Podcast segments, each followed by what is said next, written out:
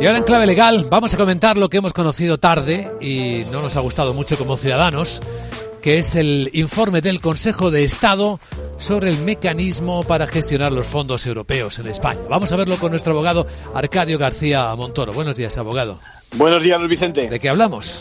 Pues esencialmente hablamos de fiscalizar esos fondos de la Unión Europea, ¿no? Con carácter previo a ser posible, y eso incluye tanto contar con todos los informes preceptivos como poner medios para ejecutar correctamente los proyectos y comprobar que los fondos se destinan a los fines para los que han sido concedidos, ¿no? Se ha atendido una consulta esta vez facultativa, no requería un informe preceptivo a petición de la ministra de Presidencia. Y al Consejo de Estado le preocupa que se eliminen o que se rebajen mecanismos de control esencialmente por tres vías. La contratación administrativa, los convenios y las subvenciones. Y también en este caso el dictamen apela al papel de la Unión Europea en el control, ¿no?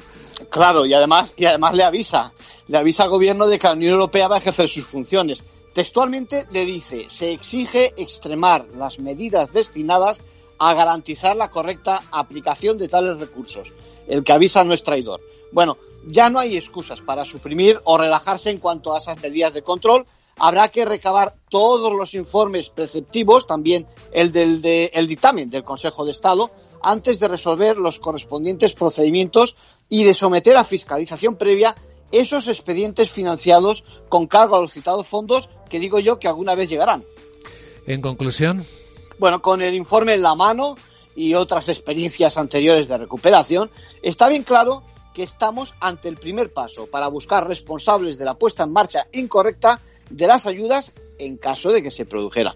Gracias, abogado.